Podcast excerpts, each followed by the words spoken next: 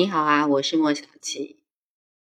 今年最大的一笔开销，我觉得我一定是独一份的，那就是我的家被人家入屋抢劫了，然后我的东西被偷走、被抢走，那就是我今年 最大的一笔开销。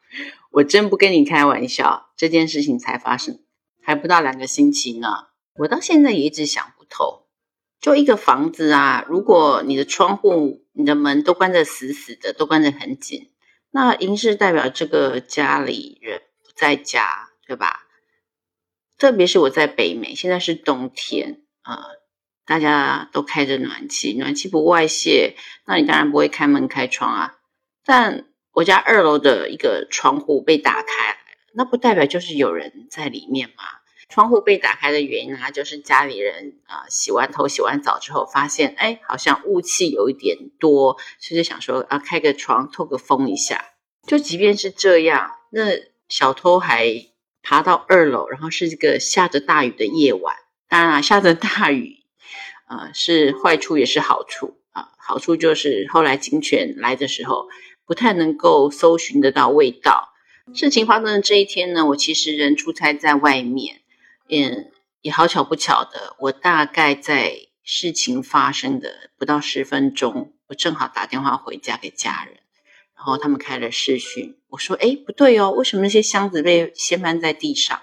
家人跟我说：“啊，可能是小猫弄到。”我想不对。说你快点去另外一个房间看看，结果一进去吓傻了，因为那个房间里面被翻箱倒柜，所有的东西都被倒出来了。这毕竟 是人生的第一次，所以家人就吓傻了。我马上说快挂电话，打电话给警察，现在立马，我们被抢劫了。你想不到的是，这个时候劫匪在哪里？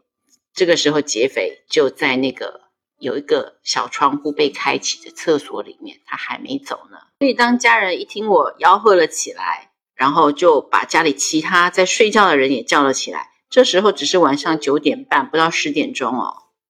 看北美的抢匪也够大胆的吧？听我继续诉说这个今年让我造成最大笔开销的事件。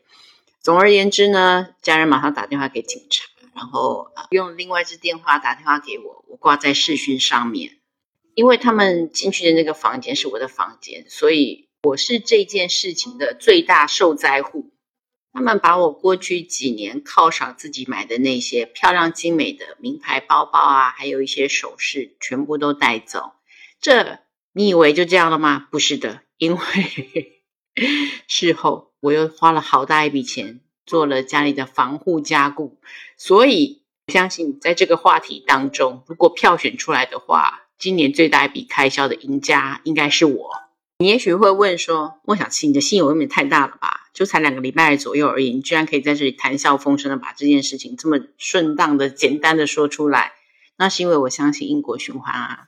我没做坏事，我没害人，我好好的做我的工作，赚取我所应该得到的报酬。但是今天发生的这件事情，啊，除了要让我看见，嗯。”可能居家的意识、安全意识上面，我跟家人需要再都需要再重新建立起来之外，跟邻居之间的互动跟守望相助，也应该要更积极一点。除此之外，该是我的，始终还是会回到我的身边。虽然这次的被动再加上后来的主动消费，金额都真的不算小，但是在事情发生的当下，其实家里是有人的，只是他们在睡觉。嗯。他们没有在歹徒进到家里的时候突然醒过来，而跟他们不晓得是四眼相对、六眼相对还是八眼相对，而是平安。那这笔开销，嗯，就当捐献吧。